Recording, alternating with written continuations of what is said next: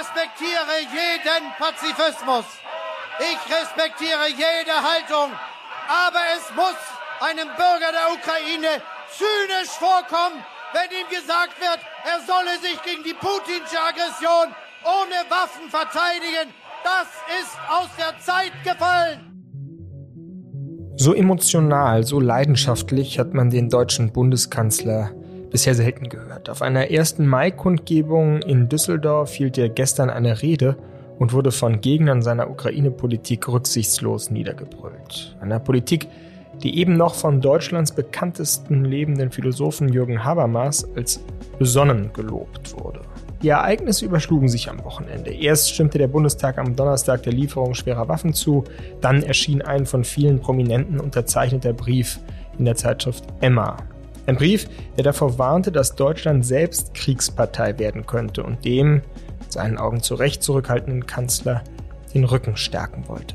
Aber da hatte der bisher zögerlich wirkende Scholz schon die Lieferungen von schweren Waffen gut geheißen und sich an die Spitze der Waffenbefürworter gestellt. Was ist los mit der deutschen Gesellschaft, mit den klugen Köpfen von gestern, Jürgen Habermas, Martin Balser, Alexander Kluge, Alice Schwarzer und den regen Debattenteilnehmern von heute, Juli C., Ranga Yogeshwar, Svenja Flasspöhler? Warum wollen sie die ukrainische Zivilbevölkerung vor ihrer eigenen Regierung schützen? Aus Angst vor einem dritten Weltkrieg? Oder wohl doch eher um die im Brief ebenfalls angesprochene deutsche Wirtschaftsmacht? Ich spreche am Ende dieses Podcasts für Deutschland mit einem prominenten Unterzeichner des Briefes und frage ihn all das. Heute ist Montag, der 2. Mai. Mein Name ist Simon Strauß und ich freue mich, dass Sie dabei sind. Zuerst lassen Sie uns aus den Augen einer Konfliktforscherin auf die derzeitige deutsche Gefühlslage schauen, einer Frau, die vielfach in Kriegsgebieten unterwegs war und das Grauen der Gewalt mit eigenen Augen gesehen hat. Sie redet anders über den Krieg, als es im deutschen Diskurs üblich ist. Von manchen wird ihr deshalb vorgehalten, sie verherrliche den Krieg. Andere loben ihre nüchtern scharfe Analyse einer immer gewalttätigeren Weltlage. Florence Gaub ist Wissenschaftlerin, die sich in den letzten 20 Jahren mit allen möglichen Aspekten von Konflikt befasst hat. Zuletzt arbeitete sie am EU-Institut für Sicherheitsstudien als Vizedirektorin. Seit kurzem leitet sie das Future Institut, einem Think Tank in Paris. Ich freue mich auf das Gespräch, liebe Frau Gaub. Ich mich auch. In einem Text, den Sie letzte Woche für das Feuilleton der FAZ geschrieben haben, sagen Sie, Zitat, unsere eigene Gewaltfreiheit ist nicht mehr nur Abwesenheit von Gewalt, es ist Angst vor Gewalt, sogar Berührungsangst, sich inhaltlich damit auseinanderzusetzen. Was meinen Sie damit genau? Wir haben eigentlich in den letzten Jahren gesehen, dass jetzt gerade in Deutschland, aber auch in anderen europäischen Ländern die Auseinandersetzung mit Gewalt auch auf theoretischer Ebene eigentlich nicht mal mehr stattgefunden hat. Also das hat man jetzt zum Beispiel gesehen an den Strategien, die die Militärs geschrieben haben, äh, aber auch jetzt zum Beispiel in der EU äh, die Tatsache, dass man keine Szenarien machen wollte, dass man auch bis zuletzt zum Beispiel auch als Russland schon massive Truppen an den Grenzen zur Ukraine angesammelt hatte, man immer noch gedacht hat, nein, das, das wird nicht darauf hinauslaufen laufen. Das ist eigentlich ein relativ typisches Beispiel für was man in der Psychologie Vermeidung von kognitiver Dissonanz nennt. Also man hat sich da so ein Weltbild geschaffen, in dem die Gewalt gar nicht mehr stattfindet, dass man noch nicht mal mehr drüber nachdenken kann. Ist das ein europäisches Problem oder ist es auch spezifisch ein deutsches Problem? Es ist ein besonders deutsches Problem, aber ich denke, dass man es in Teilen auch in anderen europäischen Staaten sieht. Also ich denke jetzt gerade an sowas zum Beispiel wie Österreich, aber auch manche der nordischen Länder, also Schweden vielleicht, Dänemark, Belgien. Ähm, ich denke, das ist insgesamt ein relativ europäisches Phänomen. Also würden Sie nicht sagen, dass es so etwas wie die vielberufene German Angst gibt? Doch, die gibt's schon. Also ich denke, dass jetzt auf dieser Skala von, sage ich jetzt mal, Berührungsangst mit Gewalt, also auch mit theoretischer Gewalt, Deutschland schon der Extrempunkt ist. Also das gibt's auf jeden Fall. Das hat wahrscheinlich auch was mit der Geschichte zu tun, natürlich, vielleicht auch Kultur, das kann ich so genau nicht sagen. Aber Fakt ist, dass natürlich Europa, ähm, also Deutschland in Europa sitzt und da eingebettet ist in einem Kontext, in dem es da durchaus nicht die Ausnahme ist. Also die deutsche Angst wird da quasi durch das europäische Nest, in dem es sitzt, durchaus gehegt. Mhm. Jetzt könnte man ja sagen, wir haben in den letzten Jahrzehnten sehr wohl sehr, sehr viele gewalttätige Auseinandersetzungen in der Welt gehabt. Also wir hätten sehr viele Chancen gehabt, uns mit Gewalt früher auch auseinandersetzen, nicht erst mit dem Ukraine-Krieg. Woran liegt denn das, diese Verweigerungshaltung? Was meinen Sie? Hat das was mit Wohlstand zu tun oder wirklich mit aktiver Ignoranz? Also ich glaube, dass es, dass es eine Sache gibt, die man sich eingestehen muss, die wir uns, glaube ich, nicht eingestanden haben. Und das war die, dass wir seit 1990 unwissentlich oder vielleicht auch unbewusst einfach so die Francis Fukuyama-Hypothese übernommen haben, also was er in seinem Buch geschrieben hat, eben The End of History, das Ende der Geschichte, sprich die Annahme, dass ultimativ alle die gleiche lineare Entwicklung, also alle Menschen auf der Welt die gleiche Entwicklung durchlaufen werden und auch wollen, die Europa durchlaufen hat, nämlich zu einem Endpunkt zu kommen von Demokratie, Marktwirtschaft, Liberalismus und Gewaltfreiheit. Und das, wie gesagt, das ist unbewusst. Ich glaube nicht, dass das, das finden Sie auch in keinem EU-Dokument, aber das ist so eine Philosophie, die eigentlich alles durchdrungen hat. Und wenn man sich diese Philosophie wirklich zu eigen gemacht hat, dann geht man natürlich auch davon aus, dass alles andere Aussetzer sind oder vielleicht Stolpersteine alleine auf dem Weg dahin. Ich glaube, dass man tatsächlich gerade in Deutschland gedacht hat, wir haben jetzt den Schlüssel gefunden und natürlich Fakt ist, wir haben es sehr gut in Europa.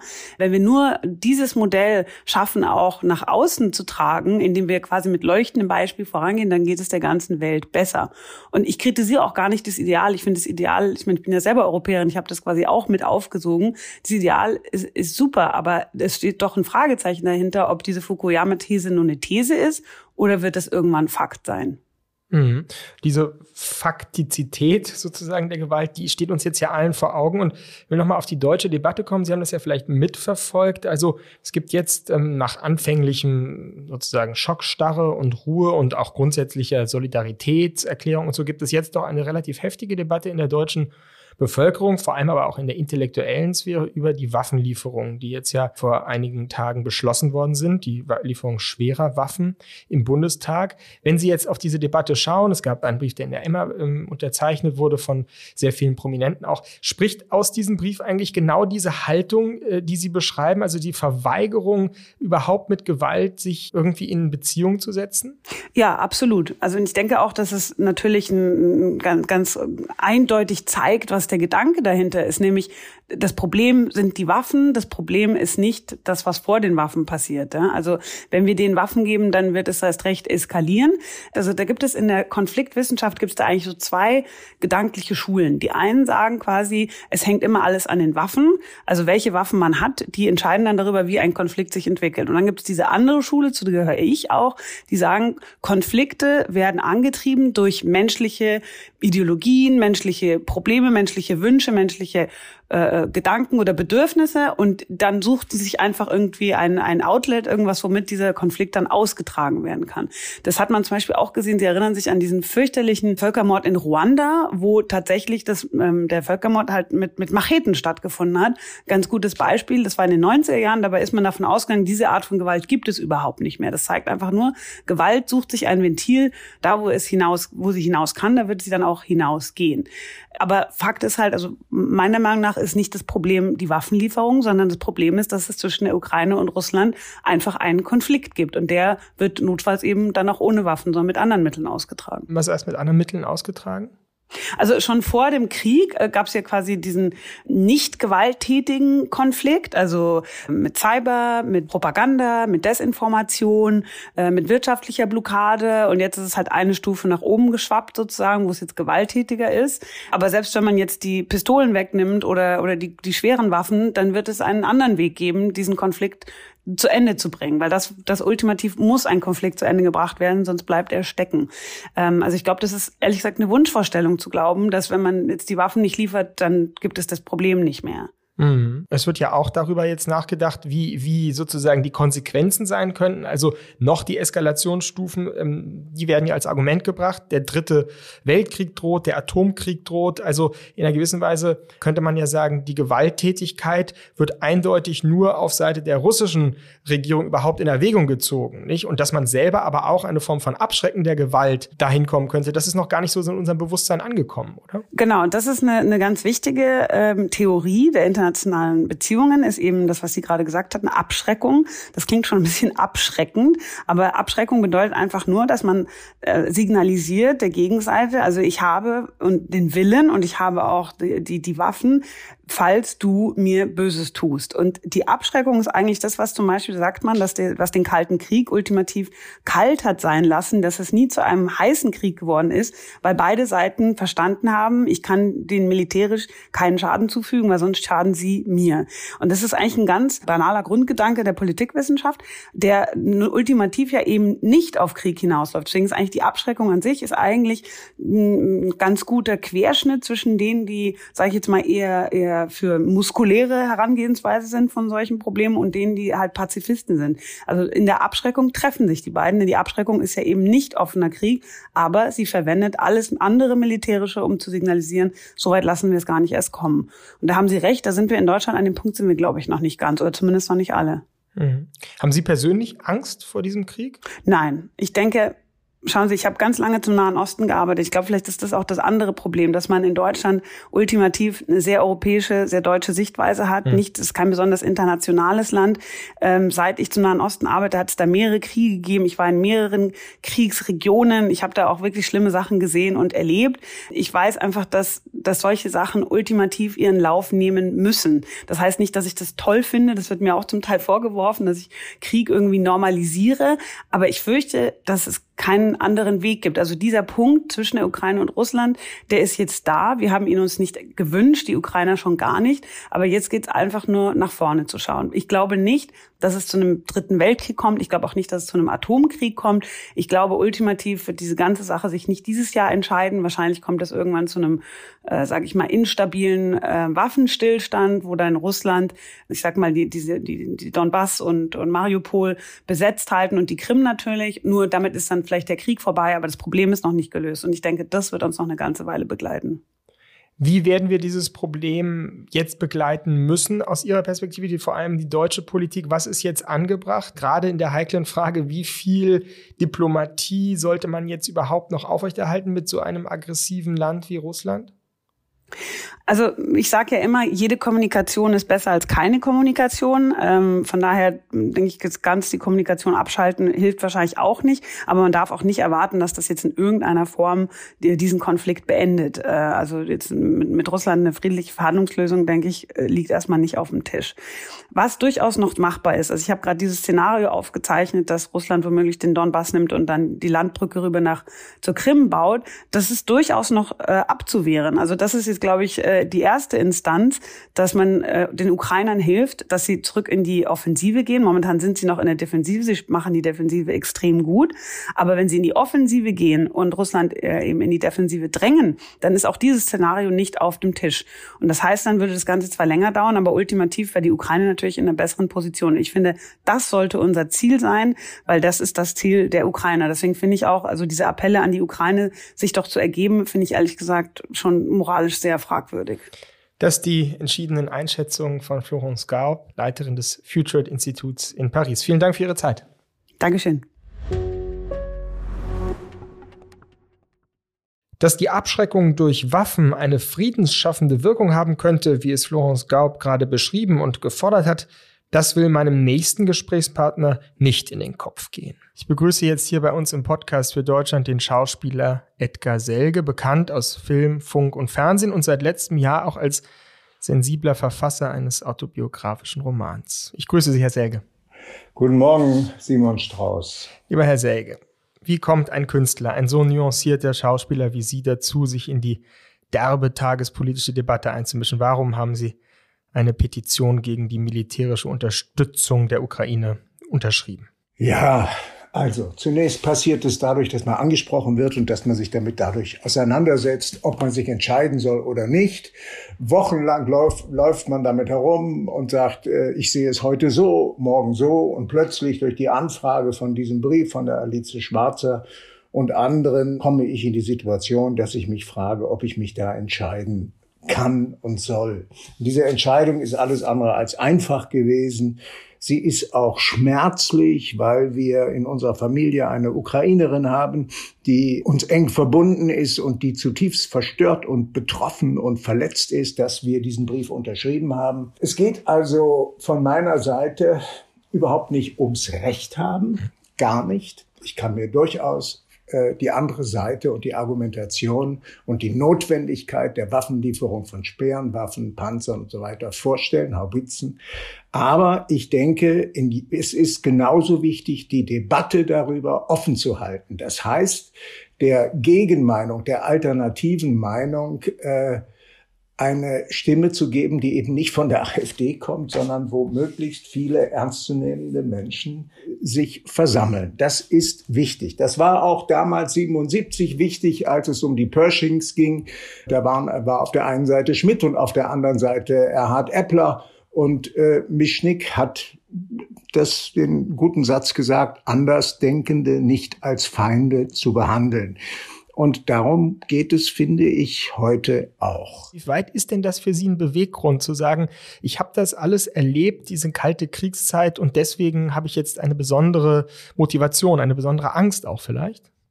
Ja, so ist das. Wenn ich äh, in diese Bilderflut, die mediale Bilderflut mit den Kriegsbildern aus der Ukraine schaue, das geht mir aber genauso bei Aleppo. Dann bin ich nicht in der Lage zu sagen, da fehlen Waffen auf der richtigen Seite. Sondern ich kann nur denken, Beendigung, Beendigung, Beendigung und Verhandlung. Das hängt sicher mit meiner Vergangenheit zusammen. Das hängt auch damit zusammen, dass ich mich sehr lange und ausgiebig mit der Verwicklung meiner Familie in zwei Weltkriege befasst habe. Das ist so. Hm.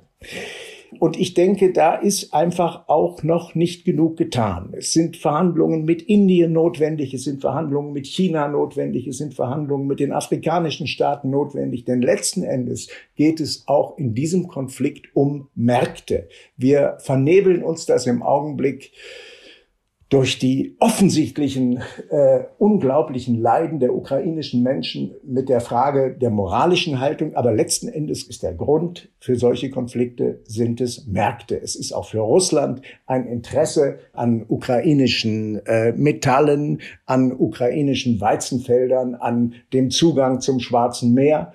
Und es ist deshalb äh, wichtig, äh, auch auf dieser Marktebene zu reagieren. Deshalb finde ich zum Beispiel besser als schwere Waffen zu liefern, auf Energie zu verzichten, weil es den, die Russen und Herrn Entschuldigung, vor allem Herrn Putin, sehr viel härter trifft. Und auch uns trifft es natürlich sehr viel härter, aber wir beziehen dann eine Haltung, die wir wenigstens spüren können. Also mir ist das, ist das kein angenehmes Bild, dass wir hier in unserer Zuschauersituation sitzen, ganz gleich, ob wir Ukrainer in unseren Wohnungen aufnehmen oder nicht.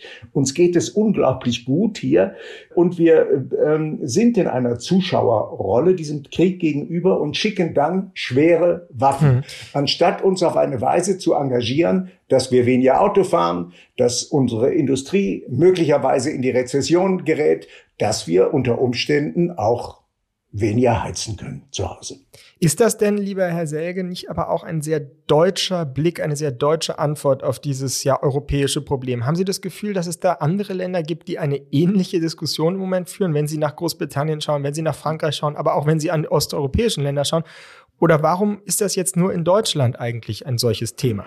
Ja, Sie haben recht. Ich befasse mich in meinem nächsten Buch mit der Blockade Leningrads. So ist es einfach. Das tue ich aus der deutschen Geschichte heraus und zwar nicht um ja äh, Russland gegenüber gerecht zu werden. Das ist es überhaupt nicht, sondern äh, weil äh, äh ich geprägt bin von dem Überfall auf die Sowjetunion und ich finde es eine Verkehrung der Geschichte Geschichte, dass sich jetzt dasselbe wiederholen soll in Mariupol, sagen wir mal. Ja, also Zelensky drückt das so aus, der sagt, das ist im Grunde genommen die Blockade Leningrads, die da stattfindet. Sie haben recht, ich bin total geprägt von der deutschen Geschichte und von dem deutschen Überfall auf die Sowjetunion. Aber das zu betonen ist äh, in diesem Moment weiß ich gar nicht, ob das so, so richtig ist für die äh, Debatte. Naja, es ist ja interessant, wenn Sie sagen, geprägt durch die deutsche Geschichte, dann könnte man ja auf der anderen Seite argumentieren, die deutsche Geschichte in der Ukraine, die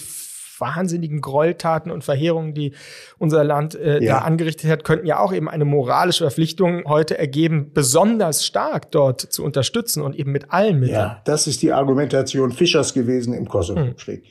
Das weiß ich, ja. Das ist, ich habe aber, ich kann es auch nur so sagen, ich bin nicht in der Lage, an die ähm, Fortsetzung und Vertiefung von Gewaltaktionen in solchen Situationen zu denken und mich dafür zu engagieren. Ich sehe diesen Reißwolf von Gewalt und ich vor allem einem äh, Gegner gegenüber, der alleine entscheidet, wann er den Augenblick für gekommen hält, dass er sagt, jetzt ist der Kriegseintritt da und jetzt äh, kommen wir mit taktischen Atomwaffen oder so. Mhm. Ja, das haben wir ja überhaupt nicht in der Hand.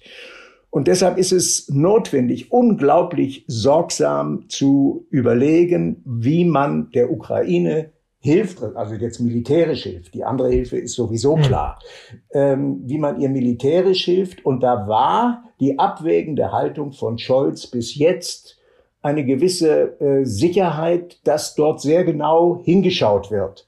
Und im Augenblick habe ich ein bisschen die Befürchtung, dass wir in einem, als hätten wir die Lösung gefunden, ja, in einem Lösungsgeschrei, das ist es, untergehen und äh, in eine sehr gefährliche Entwicklung kommen. Gestern hat er ja auf, in Düsseldorf bei einer ersten Mai-Demonstration nun aber genau das Gegenteil eigentlich getan. Er ist sehr emotional geworden und hat eigentlich äh, jemanden wie Sie, sage ich jetzt mal etwas provokativ, als jemanden geziehen, der aus der Zeit gefallen sei. Wer heute glaubt, dass es nicht zynisch sei, der, den ukrainischen Bürgern zu verwehren, sich mit Waffen gegen die putinsche Aggression zu wehren, sagte Scholz, der sei aus der Zeit gefallen. Sind Sie enttäuscht vom Kanzler jetzt? Ich denke, man muss ihm den Rücken stärken in jedem Fall. Dass er das dann als zynisch bezeichnet, finde ich nicht richtig. Wir sollten nicht in einer, wie soll ich sagen, eindimensionalen Debatte laufen, sondern wir sollten eine alternative Debatte haben. Das ist, warum ich da mit unterschrieben habe. Und das ist, äh, das äh, kann ich auch nur verteidigen aufgrund meines Alters und aufgrund äh, der äh, Kriegserfahrung, so wie sie in meiner Familie vorkommen. Und ich kann es auch nur verstehen als einen absoluten Appell, äh, den Wirtschaftsboykott hinzukriegen und sich um Verhandlungen wirklich jede Minute zu bemühen. Ich meine, dass dafür kein ungünstiger Punkt ist, weil die Russen merken, dass sie ihre militärische Stärke äh, in Bezug auf die Ukraine überschätzt haben. Der Angriff stockt im Donbass im Augenblick. Es könnte ein Zeitpunkt sein, wo es gut ist äh, zu verhandeln, und zwar nicht nur zwischen äh, der Ukraine und Russland, sondern möglicherweise auch mit Hilfe der Europäischen Union oder der Amerikaner. Herr Selge, ich danke Ihnen sehr für das Gespräch. Okay. Lumpenpazifismus hat der Kolumnist Sascha Lobo schon vor einigen Wochen die Haltung vieler Skeptiker genannt, die sich gegen Waffenlieferungen für die Ukraine aussprechen. Man muss nicht jeden, der Angst vor einer Eskalation dieses Krieges hat, einen Lump nennen, aber darf doch die Frage stellen, ob die historische Angsterfahrung im Kalten Krieg, die etwa Edgar Selge umtreibt, nicht den Blick auf die gegenwärtige Lage verblendet. Die Angst vor dem Dritten Weltkrieg, die nicht nur durch offene Briefe, sondern eben vor allem auch durch den Kreml geschürt wird, ist das eine. Die Angst vor einbrechenden Sozialleistungen aber das andere. Hören wir dazu nochmal den Chef des Deutschen Gewerkschaftsbundes, Rainer Hoffmann, gestern in Berlin. Wir sind uns einig, dass wir dieses Geld dringend benötigen, wenn es um Zukunftsinvestitionen in eine sozial ökologisch gerechte Transformation geht. Und wir brauchen es für die Leistungsfähigkeit unseres Sozialstaates. Militärische Sicherung darf niemals auf Kosten sozialer Unsicherheit erkauft werden, liebe Kolleginnen und Kollegen.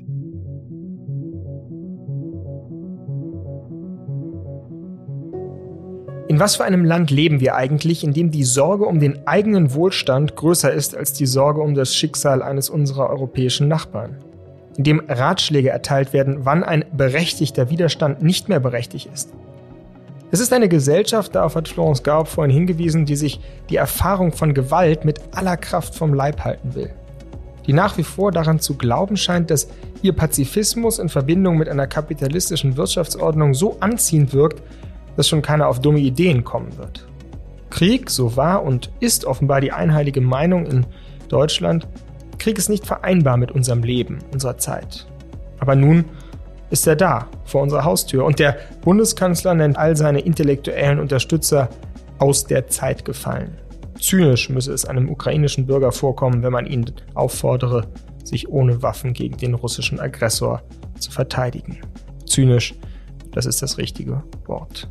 Und doch, die Debatte ist jetzt eröffnet und muss geführt werden. Da zumindest haben die Unterzeichner recht.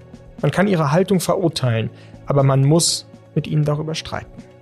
Ein Bekannter schrieb mir am Wochenende im Eifer des Debattengefechts gegen die Emma-Unterzeichner, Zitat, ich habe mehr Angst vor diesen Intellektuellen als vor einem Atomkrieg. Das ist sicher überspitzt und falsch, und doch müssen wir uns tatsächlich fragen, woher die lange schon berüchtigte German Angst kommt und was sie heute 2022 aus uns macht. Gerade im europäischen Vergleich mit Blick auf Länder wie Frankreich, Großbritannien, aber auch etwa Polen. Ich bin gespannt auf Ihre Antworten und Ihre Ansichten. Mein Name ist Simon Strauß, das war der Podcast für Deutschland und ich freue mich sehr, dass Sie wieder mit dabei waren.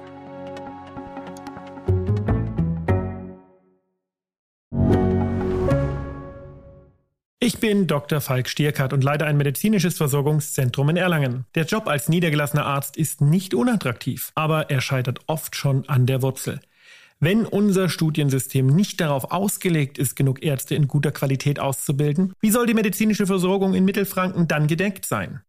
Die besondere Nähe der niedergelassenen Haus- und Fachärzte ist in Gefahr.